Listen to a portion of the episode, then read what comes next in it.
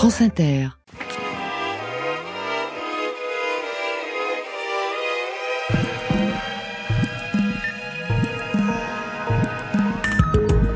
Aujourd'hui, dans Affaires sensibles et en partenariat avec le journal L'équipe, ils ont enlevé Fangio. Ils, ce sont les fidèles de Castro. Le 23 février 1958, alors que les essais du Grand Prix de Cuba viennent de s'achever, un petit groupe de guerrieros communistes kidnappe à son hôtel le pilote de Formule 1 le plus connu du moment, Juan Manuel Fangio. Pour les militants, l'objectif est vieux comme le monde. Faire connaître leur mouvement auprès de l'opinion publique et dénoncer la tyrannie du chef de l'État de l'époque, le général Batista. En poste depuis un coup d'État en 52, soutenu par Washington, le potentat cubain mène une politique autoritaire tournée vers le tourisme de luxe, loin, bien loin des préoccupations de la population. Fangio, lui, est une légende, dorloté comme un VIP qu'il est. Le pilote va vivre une captivité en forme d'étrange week-end, sans jamais vraiment craindre pour sa vie, avant d'être relâché 27 heures plus tard. Le temps pour lui de rater un grand prix meurtrier. Ce jour-là, en effet, le danger, il était sur la piste révolutionnaire armé, pilote de Formule 1, playboy américain, dictateur corrompu, le tout sur fond de guerre froide, plongé dans une histoire rocambolesque. Notre invité aujourd'hui, Sylvain Resser, journaliste, auteur du livre intitulé Les mille vies de Fangio, paru en 2023 aux éditions du Rocher. Affaires sensibles, une émission de France Inter, diffusée en direct, récit documentaire Guillaume Ballandras, coordination Franck Cognard, chargé de programme Rebecca de Nantes, réalisation Frédéric Milano. Fabrice Drouel, Affaires sensibles sur France Inter. De dramatiques événements se sont déroulés à Cuba à l'occasion du deuxième Grand Prix de la Havane. La nouvelle que Fangio a été enlevé par des révolutionnaires à la Havane a éclaté ce matin à Buenos Aires comme une bombe. Fangio est le héros national argentin. Une voix anonyme déclarait à chaque fois Ici, les 26 de juillet, nous avons kidnappé Juan Manuel Fangio à 8h55 heure locale. Ces coups de téléphone émanaient de la bande rebelle commandée par Fidel Castro. Viva Cuba libre! Libertad o muerte! Dimanche 23 février 1958, La Havane. Le vacarme des formulas qui démarrent fait trembler les murs du quartier huppé de Malson. Sur le bitume de l'avenue Maceo, là où les stands ont été installés, des dizaines de taches d'huile de moteur chauffées par le soleil gondolent l'atmosphère dans une nuée d'arc-en-ciel. Bonjour les tropiques. Aujourd'hui se tiennent les essais du Grand Prix de Cuba, deuxième du nom avant la course du lendemain. Même si elle ne compte pas pour le championnat du monde de Formule 1, cette épreuve, en milieu urbain, comme celle de Monaco, a déjà attiré quelques grands noms de la discipline. Le Britannique Sterling Moss, l'Américain Carroll Shelby, mais surtout l'Argentin Juan Manuel Fangio. Vainqueur de la précédente édition du Grand Prix, mais surtout quintuple champion du monde, le pilote argentin de 46 ans jouit d'une aura quasi divine dans toute l'Amérique latine. Cuba accueille un nouvel événement sportif avec la tenue de son deuxième Grand Prix automobile. La plus grande attraction est au volant de la voiture numéro 2, Juan Manuel Fangio, venu d'Argentine. En fin de matinée, les premières voitures s'élancent sur la piste. Dans la grande tribune qui longe la ligne droite, face à une mer turquoise, les spectateurs déchaînés acclament ces monstres d'aluminium et d'acier. Ferrari 335, Porsche 996, Maserati 300S. Elles accélèrent dans l'immense avenue avant de disparaître au loin. Après les premiers tours, le redoutable Sterling Moss détient le meilleur chrono, suivi de près par l'américain Maston Gregory.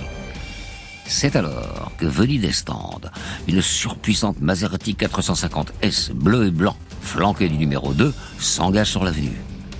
Dans les tribunes, les regards se tournent et le temps s'arrête. Juan Manuel Fangio est là. Chemise blanche, casque en cuir et lunettes d'aviateur posées sur un visage impassible, le pilote écrase la pédale d'accélérateur et file entre les palmiers.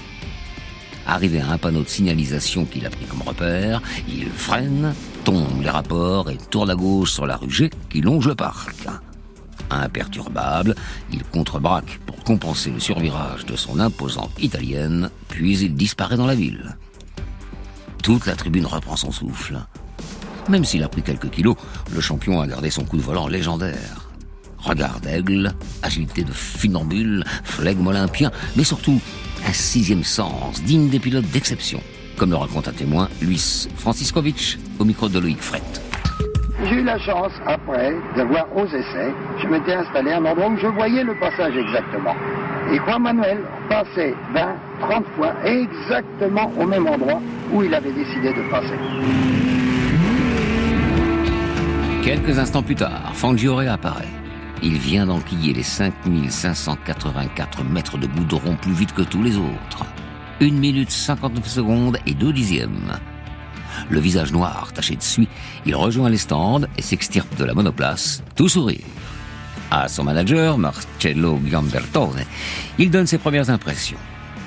Une drôle de circuit tout de même que ce tracé avané. Deux immenses lignes droites, ponctuées par une poignée de virages rapides, deux épingles, et puis voilà, c'est tout. Autrement dit, pas grand-chose. Fangio, Moss et les autres sont unanimes. Ce circuit cubain est rapide, certes, mais il présente un intérêt sportif, disons, limité. D'ailleurs, la course de l'année précédente avait été sans grand suspense. Parti en pole position, l'Argentin avait mené le peloton du premier jusqu'au dernier tour. Mais alors, pourquoi le gratin des pilotes s'est-il donné rendez-vous sur ce tracé monotone dans une course hors championnat? La réponse est certainement du côté des primes. 18 000 dollars pour le vainqueur, soit l'équivalent d'environ 190 000 aujourd'hui, et à peine moins pour les suivants. C'est plus que sur n'importe quelle course régulière du championnat. En réalité, cette épreuve a été voulue en haut lieu. Oui, par le chef de l'État en personne, le général Batista. Costume cravate impeccable et cheveux plaqués en arrière, le militaire de 57 ans observe depuis la tribune officielle les grappes de gens postés autour de la piste. Il jubile, ce Grand Prix s'annonce comme un immense succès personnel, et il est bien décidé à le savourer. Pourtant, malgré son allure débonnaire, Batista tient une réputation d'homme colérique, imprévisible. En ce mois de février 58, voilà six ans qu'il a renversé le précédent gouvernement. C'était le 10 mars 52, soutenu par une frange de l'armée, financé par la CIA. Dans la logique de la guerre froide, tout ce qui est anticommuniste est bon à prendre, y compris les pires dictatures militaires, proches de l'extrême droite. Mais bon, Batista, avec l'aide des Américains, donc, prend le pouvoir, comme le rappelle ce reportage des actualités françaises. À La Havane, capitale de Cuba, le général Batista, appuyé sur l'armée, vient de prendre le pouvoir par un coup d'État éclair. En moins d'une heure et sans verser une goutte de sang, il avait en effet en main les principaux postes de commande du gouvernement, tandis que le président Prio se réfugiait à l'ambassade du Mexique. Déjà maître du pays de 1933 à 1944, le général Batista motive sa révolution par la nécessité de mettre un terme au gangstérisme politique et de faire régner l'ordre dans l'île. Inutile de dire que le gangstérisme politique n'a pas miraculeusement cessé sur l'île. Depuis sa prise de pouvoir, Batista règne sur Cuba comme un seigneur sur son domaine. Sa politique économique tient en trois lettres USA. Allié indéfectible de Washington et de la pègre new-yorkaise, il multiplie les initiatives pour faire de son île tropicale un petit paradis pour riches Yankees. Casinos, palaces, yachts. En quelques années à peine, la Havane s'est transformée en une sorte de Las Vegas latino, que les playboys fortunés et les mafieux investissent le temps d'un week-end de débauche. Le plus souvent, on les voit déambuler sur le front de mer, Reban sur les yeux, bras dessus, bras dessous avec de jeunes cubaines apprêtées. Pour eux, la vie à La Havane se résume à un programme bien réglé. Machine à sous, cigares, rhum, prostituées, et maintenant donc, course automobile, le tout sous fond de musique cubaine.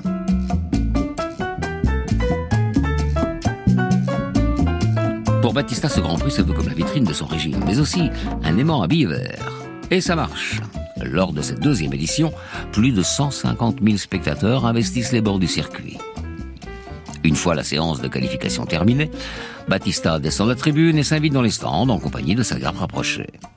Tout sourire, il serre la main de Fangio et pavane devant les photographes. Il est aux anges. Cette rencontre au sommet lui assure un crédit supplémentaire auprès de la population. Car malgré tout, il est loin de faire l'unanimité sur l'île. Sa politique ne profite qu'à une infime minorité de Cuba. Pour les autres, c'est système des petits trafics. D'ailleurs, en ce début d'année 58, l'opposition au régime n'a jamais été aussi importante. Elle s'est même cristallisée autour de la figure d'un avocat hableur et charismatique de 32 ans, Fidel Castro. Barbe noire, treillis et cigare aux lèvres, Castro est le fondateur d'une organisation marxiste clandestine appelée M26, pour Mouvement du 26 juillet. Le groupe tire son nom de la date de son action fondatrice, l'attaque de la caserne de Moncada, le 26 juillet 1953. Arrêtés, Fidel et les siens sont jetés en prison avant d'être amnistiés deux ans plus tard, en 55 donc, sous la pression populaire. Véritable armée révolutionnaire, les fidèles de Castro vivent comme des maquisards dans les montagnes de la Sierra Maestra.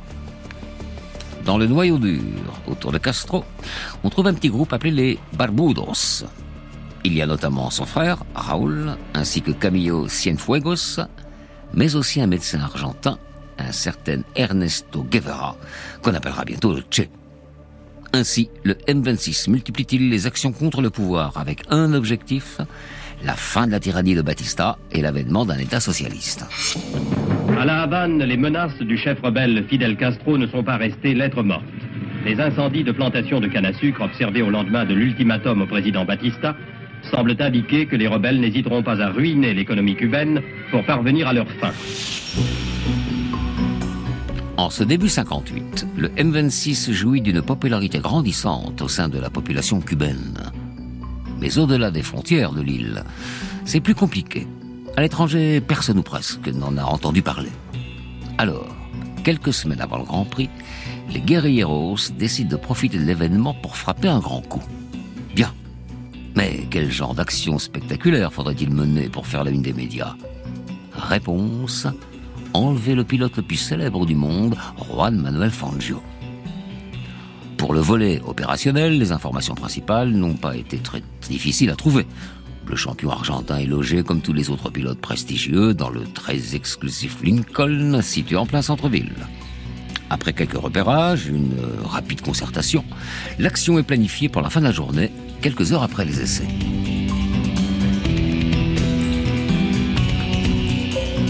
C'est à 20h40 que le feu vert est lancé. Trois membres du M26 pénètrent dans le hall bondé de l'hôtel. Parmi eux se trouve un étudiant en droit, Oscar Moya.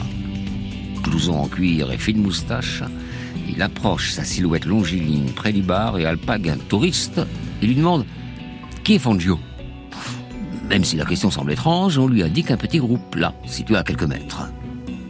Détendu, le maestro argentin est alors en pleine discussion technique avec quelques proches son manager, Marcelo Gamberton, son mécanicien, mais aussi un collègue pilote et futur constructeur, Alessandro De Tomaso, qui raconte la suite des événements dans le documentaire de Loïc Fret intitulé Fangio et diffusé en 1995. Nous étions en train de parler de rapport de boîte, s'il fallait changer ou non. Et puis tout à coup, un homme est arrivé, il était grand, il était moustachu, et il a dit qui de vous est Fangio. Et Fangio l'a regardé. Et il a dit, moi je suis Fangio. Alors l'individu a brusquement sorti un revolver, une sorte de pistolet. J'ai eu un moment de surprise, j'ai cru que c'était une blague organisée. Parce que Fangio a dit très tranquillement, allons-y. Le revolver pointé sur les côtes, Fangio sort de l'hôtel encerclé par ses ravisseurs, sous le regard médusé de ses collègues et amis. Dehors, il est emmené au pas de course jusqu'à une ruelle sombre. Là, une Plymouth verte attend, moteur tournant et éteint. À l'avant se trouve le cerveau de l'enlèvement, Arnold Rodriguez Camps. Regard aux aguets et mains serrées sur le volant, le rebelle observe ses comparses dans le rétroviseur et leur otage se dirige vers lui. Puis la portière arrière s'ouvre et Fongio est jeté sur la banquette. De leur côté, les trois hommes qui l'ont enlevé continuent leur chemin. Désormais seul avec le chauffeur, l'Argentin n'a pas le temps de souffler. La berline démarre en trombe et disparaît dans la nuit. Voilà. En cinq minutes à peine, la vie du quintuple champion du monde a basculé.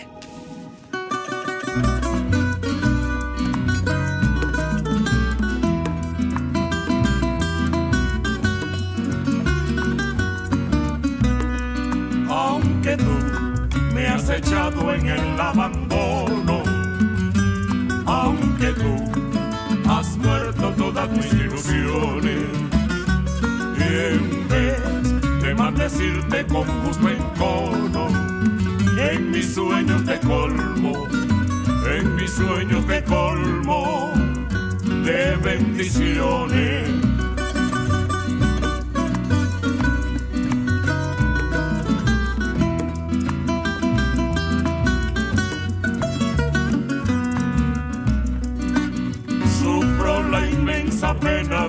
Extravío.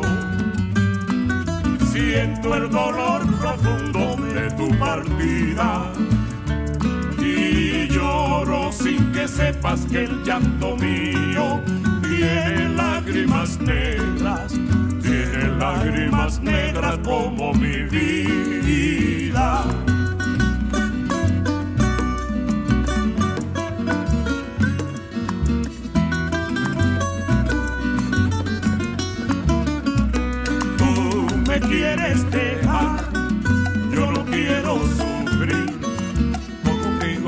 Voy mi santa, aunque me cueste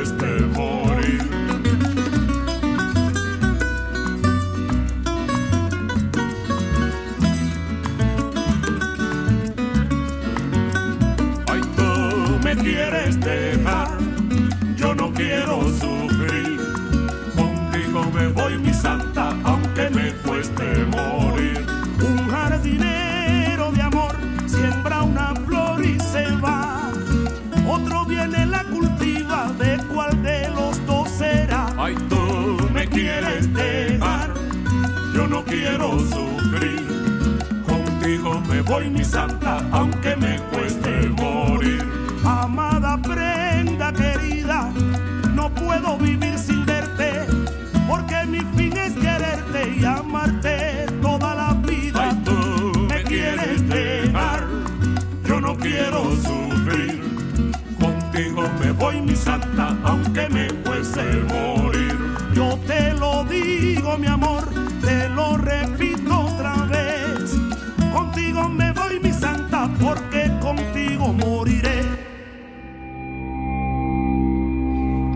Vous écoutez Affaires sensibles sur France Inter. Aujourd'hui, l'enlèvement du pilote Fangio. Affaires sensibles, Fabrice Drouel.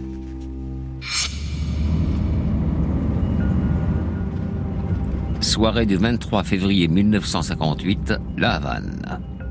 Une Plymouth verte file dans la nuit cubaine. Au volant se trouve un rebelle castriste, Arnold Rodriguez Camps, et son otage, quintuple champion du monde de Formule 1, Juan Manuel Fangio. Alors qu'il venait de signer la pole position du Grand Prix prévu pour le lendemain, le pilote de 46 ans a été enlevé dans le hall de son hôtel devant ses proches ainsi que des dizaines de témoins incrédules. Assis à l'arrière, pas forcément en panique, l'Argentin regarde les immeubles défiler avec inquiétude tout de même. Qui sont ces ravisseurs? Et où sont passés les trois autres qui l'ont enlevé à l'hôtel? Dans la pagaille, il a bien entendu qu'ils étaient des membres du M26, mais il ne connaît rien à la politique cubaine. Il n'a même jamais entendu le nom de Fidel Castro.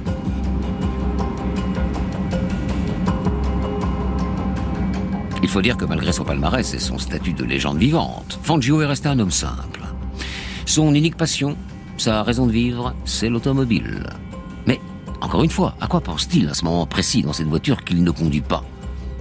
Peut-être se souvient-il de ses débuts modestes en Argentine et de ce virus pour la vitesse qu'il a attrapé dès sa première course 20 ans plus tôt. C'était au volant d'une Ford A. Il avait tout juste 25 ans.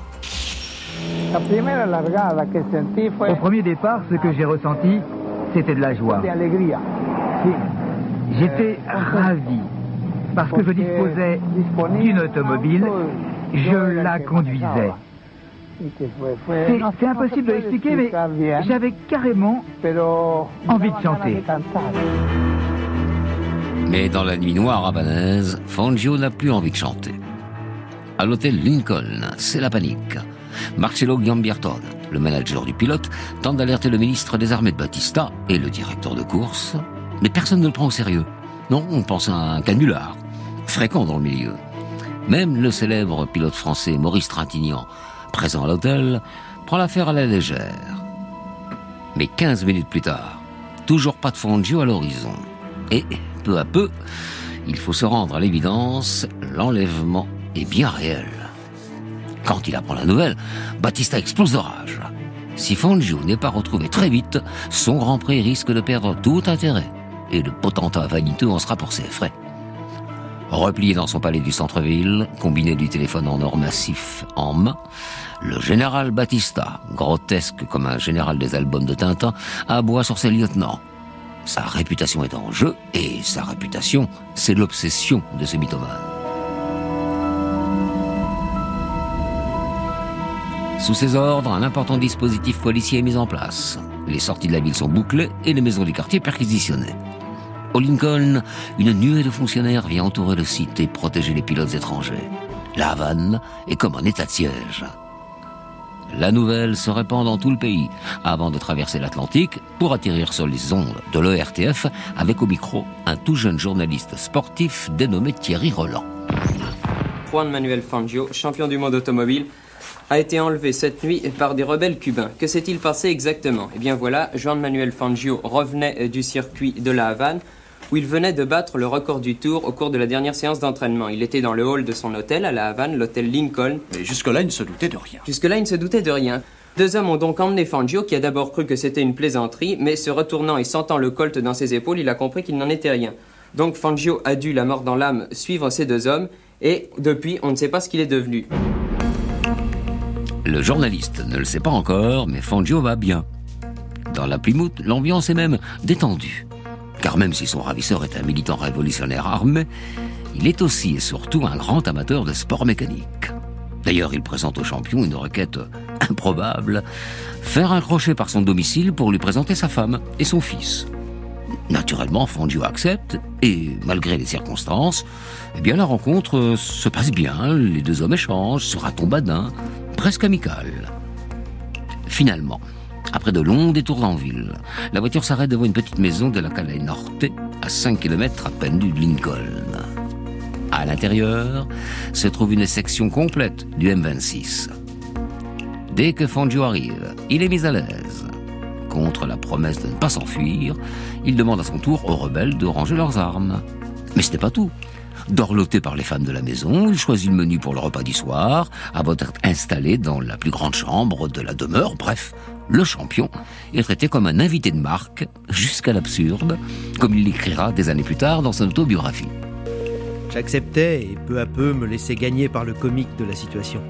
Mes kidnappeurs jouaient presque à l'excès le rôle de personnage chevaleresque. Bonnes vacances, monsieur Fangio.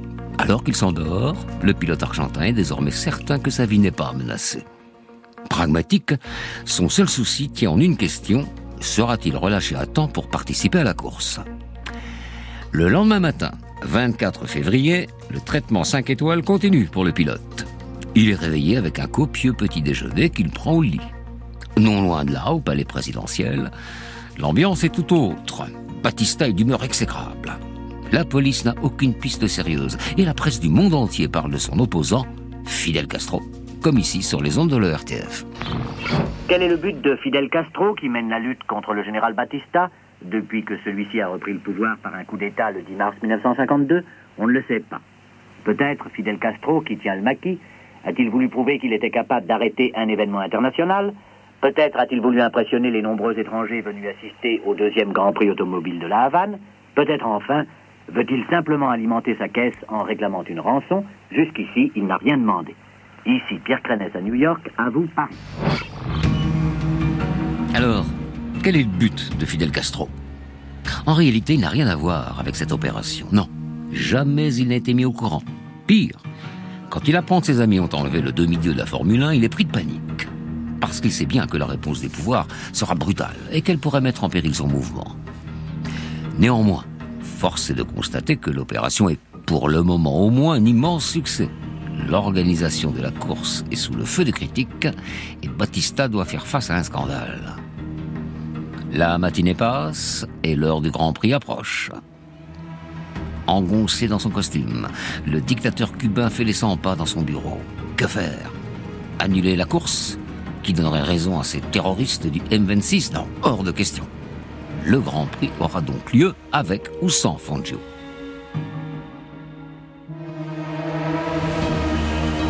En milieu de journée, des centaines de milliers de spectateurs convergent à Malesson, au bord de la piste. Dans le paddock, L'atmosphère est étrange. Le pilote britannique Sterling Moss n'arrête pas de bailler. Il a passé la nuit avec un policier derrière sa porte qui l'a réveillé toutes les trois heures pour s'assurer que tout allait bien. Du côté de l'écurie de Fangio, décision a été prise de confier la Maserati 450S de l'Argentin à Maurice Trintignant. En catastrophe, le pilote nîmois reçoit quelques conseils du mécanicien avant le départ. Finalement, en début d'après-midi, la course est lancée avec deux heures de retard et surtout sans le quintuple champion du monde. Au même moment, du côté de la Calais Norte, Fangio est en pleine digestion. Et pour le dessert, l'un des maquisards lui propose de suivre le Grand Prix à la radio. Mais cette fois, l'Argentin n'est pas d'humeur. Il refuse la proposition comme s'il pressentait qu'un drame allait se produire. Et pourtant, la course démarre normalement. Sterling Moss et Masten Gregory prennent les devants et commencent à batailler. Mais après quelques tours, première alerte. Plusieurs virages sont recouverts d'huile et les passagers deviennent de plus, les passages deviennent de plus en plus hasardeux. Puis au sixième tour, l'inévitable se produit. Le pilote local Armando Garcia Cifuentes perd le contrôle de sa Ferrari jaune et noire et percute de plein fouet un groupe de spectateurs postés le long de l'avenue. Le bilan est lourd, sept morts et une trentaine de blessés. Que les personnes sensibles ne regardent pas les images qui vont suivre. Attention, fermez les yeux.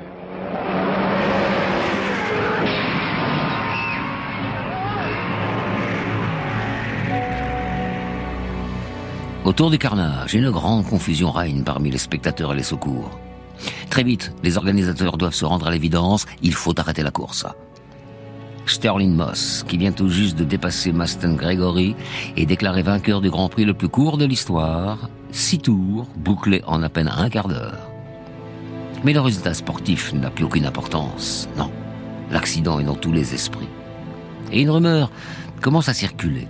L'huile aurait été versée ici volontairement. Alors, ce drame a-t-il été causé par les maquisards du M26 L'hypothèse est prise très au sérieux par les autorités. Heureusement, l'accident de Cifuentes sera la dernière mauvaise nouvelle de la journée. Car quelques heures plus tard, un peu après 23 heures, Juan Manuel Fangio est déposé en catimini à l'ambassade d'Argentine par trois révolutionnaires. Les Argentins et tous les passionnés de Formule 1 du monde respirent. Après une bonne journée de captivité, le champion est sain et sauf. À 23 heures, le secrétaire de l'ambassade d'Argentine rencontrait un Fangio souriant qui recouvrait ainsi la liberté après 25 heures de détention. Il fut conduit à la résidence de l'ambassadeur, où il arriva vers 1 heure du matin et où l'attendaient les journalistes. Fangio ne s'était pas changé, son costume gris était fripé et sa barbe épaisse. Il a déclaré qu'il avait été très correctement traité par ses ravisseurs, qui lui avaient expliqué les buts euh, du mouvement de Fidel Castro. Fangio n'avait même jamais vu les yeux bandés pendant sa détention. Dans les jours qui suivent, le calme revient peu à peu à La Havane. Doucement, les circonstances de l'accident s'éclaircissent. Les taches d'huile venaient en fait de la Porsche endommagée de Roberto Mieres. La responsabilité du drame ne revient donc pas au M26, elle est attribuée intégralement au pilote cubain Cifuentes, alors qu'il lutte pour sa vie à l'hôpital. Le voilà accusé d'homicide involontaire. Rien, en revanche, pour les organisateurs qui ont pourtant laissé s'installer des milliers de spectateurs au bord de la route sans aucune protection. Quoi qu'il en soit, le Grand Prix écorne durablement l'image de Batista. Humilié, le dictateur engage alors tous les moyens nécessaires pour débusquer les responsables. Mais l'enquête s'annonce compliquée. Plus populaire que jamais, les guerrieros du M26 sont désormais protégés par la population. Néanmoins, en mai, donc trois mois après la course, un homme est identifié, Oscar Moya. C'est lui qui s'est présenté au pilote dans le hall de l'hôtel. Arrêté puis condamné à mort après un procès expédié, il est fusillé. Et ce malgré l'intervention personnelle de Fangio auprès du ministre des Armées.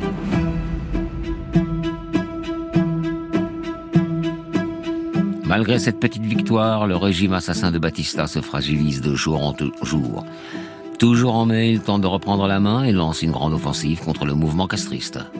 Mais c'est un échec. Pendant l'été, les guerrieros répliquent et bientôt une guerre civile éclate. Très vite, la population se range derrière Castro. Et le 1er janvier 59, moins d'un an après ce fameux Grand Prix, Batista et ses proches sont contraints de fuir le pays.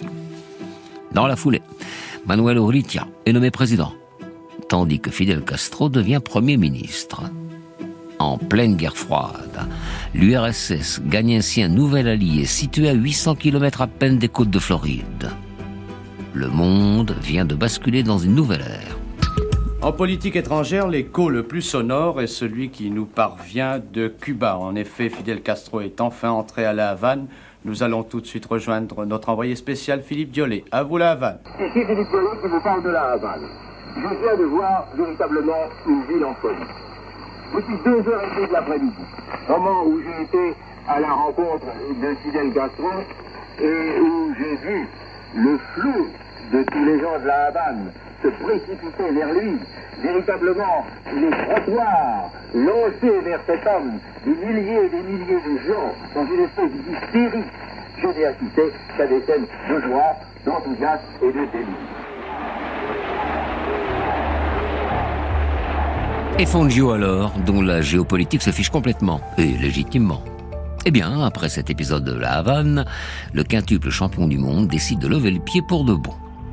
Et toute sa vie, le roi de la vitesse maintiendra qu'il était traité de façon presque amicale par ses geôliers. Et à chaque fois qu'il sera interrogé sur le sujet, il racontera la même chose. Cet enlèvement lui a peut-être sauvé la vie. Et oui, s'il avait glissé sur cette tache d'huile, aurait-il vécu jusqu'à 84 ans? Je pense que c'est le destin. Je leur ai dit peut-être que vous avez bien fait de m'enlever. Effectivement, au sixième tour, il y a eu un accident qui a fait plusieurs morts. Un moteur s'est volatilisé. Peut-être que si j'avais fait cette course, je ne serais pas ici. Le destin, ah, j'y crois beaucoup au destin. France Inter.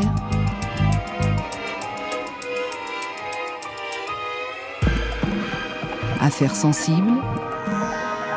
Fabrice Drouel. Aujourd'hui, l'enlèvement du pilote automobile Fangio à Cuba. Notre invité, Sylvain Resser, bonjour. Bonjour Fabrice. Vous êtes journaliste spécialiste de l'automobile au Figaro, auteur d'une dizaine d'ouvrages. Euh, le dernier en date de vos ouvrages est intitulé Les mille vies de Fangio, paru euh, l'an dernier aux éditions du, du, Rocher. Au moment où cette histoire débute, donc début 58, Fangio a 46 ans. Il est sur le point de raccrocher. Quel est son statut dans, dans l'opinion publique internationale? Bah, en fait, c'est une légende, Fangio. Il vient d'avoir cinq titres de champion du monde en sept saisons. Il jouit d'une aura euh, incroyable. Euh, c'est peut-être le sportif le plus connu au monde. Euh, je sais pas si on peut imaginer, mais il faut se replacer dans le contexte de l'époque. L'automobile déjà est quelque chose qui prend de l'importance. C'est les Trente Glorieuses. Les... Tout le monde veut rouler en voiture, donc quelqu'un qui est euh, plus rapide que tout le monde sur les circuits, comme Fangio. C'est, il jouit d'une aura incontestable, incontestée. Euh, dans le monde entier, on parle de Fangio. Tout le monde dit, euh, te prends pas pour Fangio, etc. Mm. Et il a quand même eu cinq titres en sept saisons. C'est, c'est jamais arrivé. C'est incroyable. C'est, il est un peu le, le pelé de, du sport automobile. On peut, on peut faire la comparaison exactement. C'est, Mm. euh, c'est un peu le, le, le pelé de la Formule 1. Quelles étaient ses, ses qualités spécifiques pour être aussi brillant? Alors déjà, il a euh, une résistance hors pair, parce qu'il faut savoir qu'à l'époque, les Grands Prix duraient plus de trois heures. Ah. Aujourd'hui, un Grand Prix, ça dure qu'une heure et demie. Mm. À l'époque, ça durait plus de trois heures sur des voitures qui étaient extrêmement fatigantes à conduire, à piloter. Donc, il avait cette résistance, cette résistance hors pair. Il avait euh, une habileté au volant assez incroyable, euh, supérieure aux autres. Il était capable pendant euh, plusieurs heures dans les virages de passer au même endroit, c'est-à-dire qu'il avait une précision millimétrique Mm. qui était absolument incroyable. Et puis il avait euh, un sang-froid aussi euh, euh, supérieur aux autres. Et quand même une sacrée condition physique parce que euh, au moment de cette histoire où il est encore euh, pilote et qu'il prend les risques d'un pilote, il a 46 ans. C'est rare un sportif de haut niveau à, à 46 ans, à part peut-être euh, dans le golf et encore. Oui, et en fait, les, les voitures à l'époque, faut se replacer encore une fois dans le contexte de l'époque. Les voitures étaient lourdes, elles étaient difficiles à conduire. Mmh. Et euh, La raison de plus, ouais. Et, et Fangio, il avait pas le, le physique d'un d'un jockey. Euh, pilotes d'aujourd'hui qui sont plutôt euh, très minces, euh, plutôt petits. Euh, C'était quelqu'un qui était quand même assez fort. Et il avait plutôt des bras de camionneur et ça lui permettait de tenir la voiture pendant euh, plus de trois heures de course. Est-ce qu'elles allaient aussi vite que celles d'aujourd'hui? Elles allaient en, En vitesse de en pointe, vitesse de pointe. sur une ligne droite. Elles allaient presque à 300 km heure, donc elles allaient un peu moins vite qu'aujourd'hui. Les voitures aujourd'hui peuvent aller euh, à plus de 350 km heure, donc elles allaient un peu moins vite. Elles allaient un peu moins vite dans les virages, mais elles tenaient euh, peut-être 10 fois ou 20 fois moins bien le- la route qu'aujourd'hui. Donc c'était, elles avaient des routes vélo, donc c'était extrêmement difficile. Et puis les moteurs étaient à l'avant, donc les, les pilotes euh, souffraient des, des vapeurs de d'essence. euh, ils avaient des projections d'huile. Enfin c'était, et puis il n'y avait pas les équipements de d'aujourd'hui. Les pilotes n'étaient pas attachés. Ils couraient euh, souvent en chemisette ou en t-shirt. Au tout début où Fangio a couru, euh, il mettait un bonnet en cuir sur la tête, donc il n'y avait même pas de casque. Le casque est devenu euh, a été imposé en 52, mais avant on courait euh, quasiment les chevaux au vent, j'ai envie de dire. Donc la, la sécurité pour les pilotes ne- n'était pas garantie, c'est le moins qu'on puisse dire, mais pour les spectateurs non plus, j'imagine. D'ailleurs, on le voit, bah, on le voit avec cette, cette catastrophe, quoi, mais sept morts des, des- Oui, des spectateurs. C'était pas la, la, la sécurité euh, au sens large, n'était pas la préoccupation à l'époque. D'ailleurs, euh, euh, 58 à Cuba, il y a cet accident, mais en 55 au Mans, il y a le, Ah bah, le plus grand accident euh, de l'histoire du sport automobile, euh, qui fait euh, plus de 90 morts avec une voiture. Euh, qui rentre dans la foule. Donc et pourtant euh, les, les spectateurs étaient quand même euh, assez éloignés quand même de, la piste, mais ils n'étaient pas protégés. Il n'y avait pas de grillage, il y avait rien. Mais c'était pas une préoccupation et j'ai envie de dire que c'était un peu euh, comme la corrida. Les, les, les spectateurs avaient envie d'être au bord de la piste, de, de presque pouvoir toucher les voitures et les pilotes. Ça faisait partie un peu de, de ce spectacle. Et du rituel, quoi. Exactement. Il le fallait. Alors on le voit dans toute cette histoire et on l'entend dans les interviews, Fangio apparemment est toujours très calme, poli, serein. Quel genre de personne était-il? Bah en fait, il avait euh, par ses parents déjà, il avait reçu une éducation. euh, C'était quelqu'un d'honnête, de digne, de droit, euh, de, de simple. Euh, faut se souvenir qu'il venait euh, quand même d'un milieu euh, assez pauvre. Au, sud de, de Buenos Aires, dans un petit village qui s'appelle Balcarce, qu'il a jamais quitté d'ailleurs. Il est resté. Pour ça que c'était quelqu'un qui était très simple. C'est que fortune faite, euh, devenu une star, il a jamais quitté euh, la maison de son enfance finalement et son village dans, dans lequel il a fini par ériger un, un musée. Donc c'était quelqu'un de, de foncièrement euh, très simple, euh, gentil, droit, euh, bienveillant. On va revenir sur ce grand, Grand Prix de Cuba. Euh, il s'agit donc d'une course hors championnat. Qu'est-ce que ça signifie? C'est comme les tournois exhibition de tennis, par exemple? Oui, il y, en avait beaucoup à l'époque. Il y avait beaucoup de courses euh, qui se couraient hors championnat euh, et qui avaient beaucoup de primes au départ, euh, de manière à faire venir beaucoup, de, pilotes célèbres, dont Fangio, Moss, etc. Tous- les pilotes de l'époque venaient parce que il y avait beaucoup de primes et c'était des courses qui qui comptaient pour aucun championnat. Et celle de Cuba ne se courait pas avec des, des monoplaces de Formule 1, mais avec des voitures de sport identiques à celles qu'on voyait courir aux 24 heures du Mans. C'est-à-dire, euh, quand on dit euh, monoplace, ils n'étaient pas deux quand même. Non, non, mais Euh, les, les voitures qui couraient au Mans étaient des voitures différentes. On appelait ça des biplaces parce qu'il y avait euh, deux sièges. D'accord. Euh, et à la différence des, des monoplaces de Formule 1, et donc là, ce Grand Prix de Cuba se courait avec des voitures biplaces, Biplaces, euh, de- d'accord. Du type de celles qu'on voyait aux 24 heures du Mans. Des voitures moins rapides que les, Ah les oui, monos moins rapide, mais pas tellement moins rapide parce que très souvent euh, les, les voitures euh, de Formule 1 et les voitures d'endurance partageaient les mêmes moteurs, donc euh, Hmm. euh, c'était un peu moins rapide, mais pas tellement moins rapide. France Inter,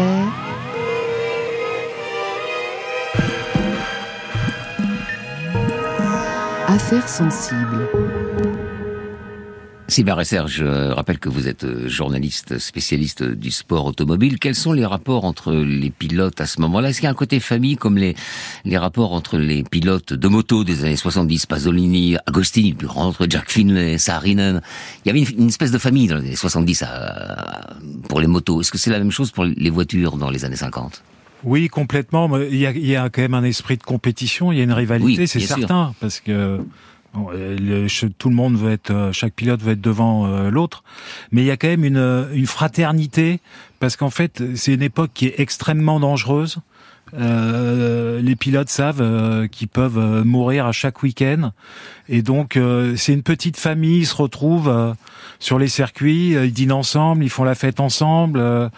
Euh, c'est- une famille, c'est assez, c'est convivial. Hmm. Et, et même euh, comme il y a eu le Grand Prix à plusieurs euh, reprises en Argentine, et Fangio invitait euh, les autres pilotes euh, à dîner, il faisait un barbecue, euh, il cuisinait même, euh, et c'était vraiment euh, extrêmement convivial. On n'était pas dans la rivalité genre Prost-Senna qui a tourné à l'acrimonie, quoi. Non, on n'était pas dans ce genre de, de rivalité. Alors justement, je vous pose la question pour savoir comment ils ont euh, réagi quand Fangio s'est fait enlever. Est-ce est-ce qu'on sait quelle était l'ambiance dans le paddock chez les Alors- pilotes hein? Alors au début, personne voulait y croire parce que euh, déjà on était à Cuba, les gens pensaient qu'ils étaient en sécurité, il y avait le service de sécurité de Batista. Et, puis euh, pourquoi enlever Fangio? Ça paraissait euh, complètement ubuesque. Et puis euh, donc tout le monde était incrédule. Et puis bah, il a fallu euh, se rendre compte à l'évidence que Fangio avait été enlevé. Et tout le monde était un peu quand même stupéfait. Et, et tout le monde espérait forcément qu'il n'y arrive rien et qu'il revienne rapidement et qu'il participe à la course. Ouais. Donc la course euh, doit avoir lieu, the show must go on, hein, euh, comme on dit. Donc j'imagine que les pilotes ont pris le, le départ dans un drôle d'état d'esprit quand même. Forcément dans un drôle d'état d'esprit, mais les pilotes sont d'abord euh, des compétiteurs. Euh, il y avait euh, quand même des sommes euh, importantes en jeu. Il y avait des primes. Euh, et puis euh, le The Show must go on. Effectivement, le- la compétition reprend reprend le dessus, reprend ses droits. Et c'est donc euh, Sterling Moss qui gagne, hein, si vite près par euh, Maston, Maston Gregory. Mais alors avec l'accident, je crois qu'il y a eu une, une sorte de confusion, un malentendu entre ces deux pilotes-là, c'est ça non? Oui, il y a eu une confusion dans le dernier tour. Le, juste après l'accident, euh, les, les drapeaux rouges ont été agités, euh, signifiant que la, que la course était arrêtée. Mais euh, les, les pilotes ont terminé le, le, le tour qui était engagé. Et euh, il y a eu une confusion. Euh, Moss a doublé euh, Maston Gregory et puis à l'arrivée, euh, Maston Gregory il l'entendait pas comme ça et dit non non, euh, Stirling tu es pas vainqueur, etc.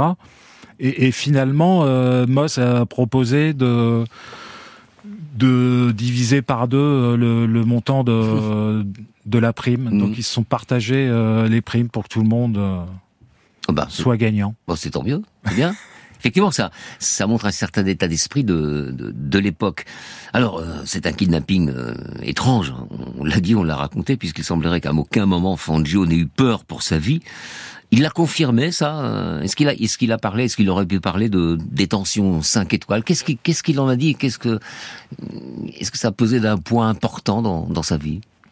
Bah en fait, euh, je- bon, euh, tout de suite, il a été euh, embarqué dans cette voiture, la Plymouth, euh, etc. Mais il s'est vite rendu compte quand même que c'était euh, pas très sérieux. Enfin, moi, je connais pas beaucoup de gens qui sont kidnappés et que le le kidnappeur, il emmène euh, la personne pour la montrer à sa famille, à sa Oui, femme ça- et ses ça, enfants. c'est le plus rocambolesque de l'histoire, euh, C'est no- formidable. Normalement, on se retrouve dans une cellule et, euh, et, et voilà, euh, à la limite euh, sans lumière, etc. Là, il s'est retrouvé euh, dans une maison euh, dorlotée et, euh, et après, il a parlé justement. Il a dit qu'il avait eu une détention courtoise.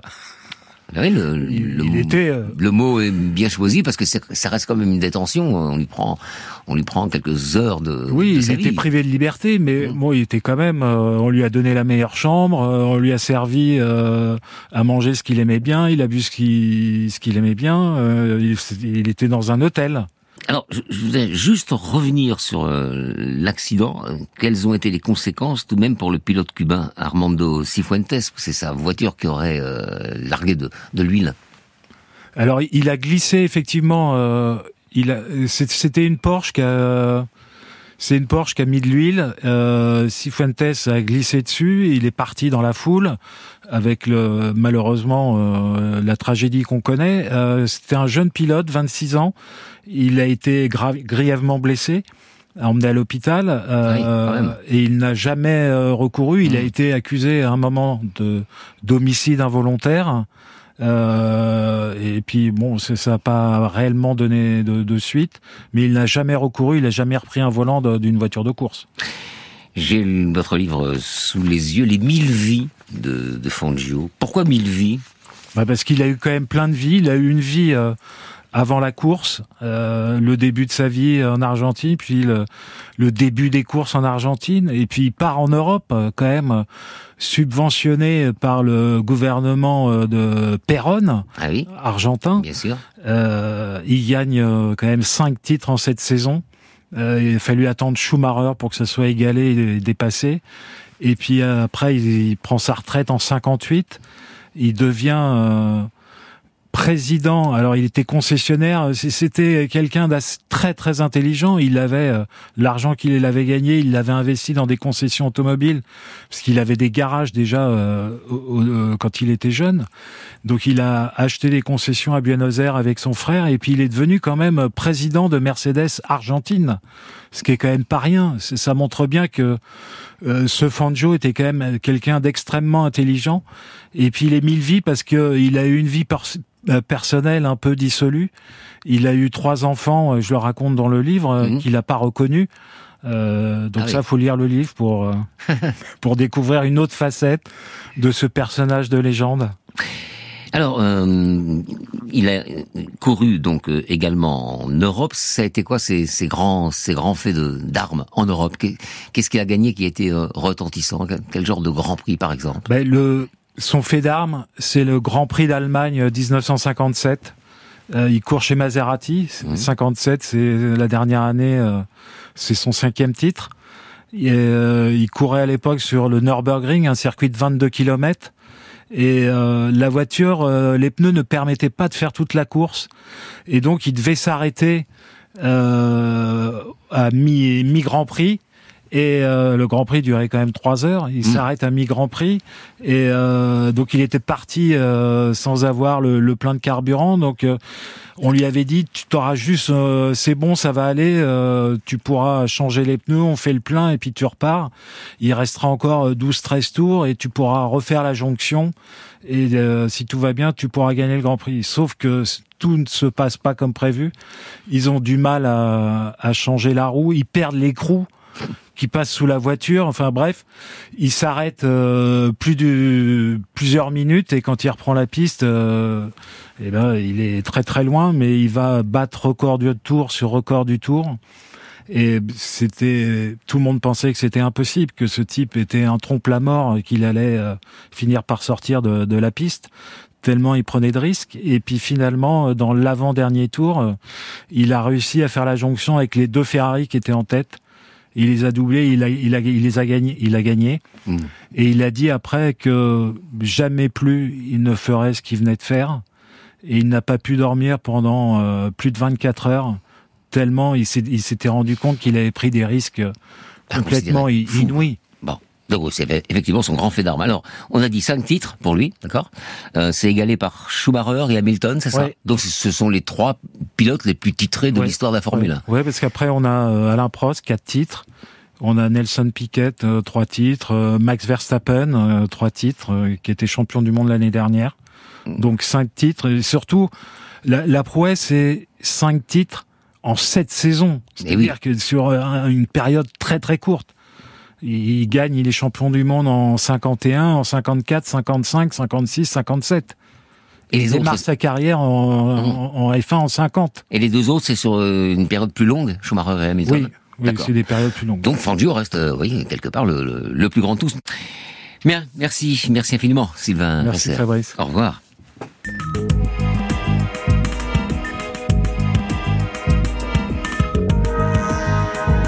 C'était Affaires sensibles aujourd'hui. Ils ont enlevé Fangio, une émission que vous pouvez réécouter en podcast bien sûr.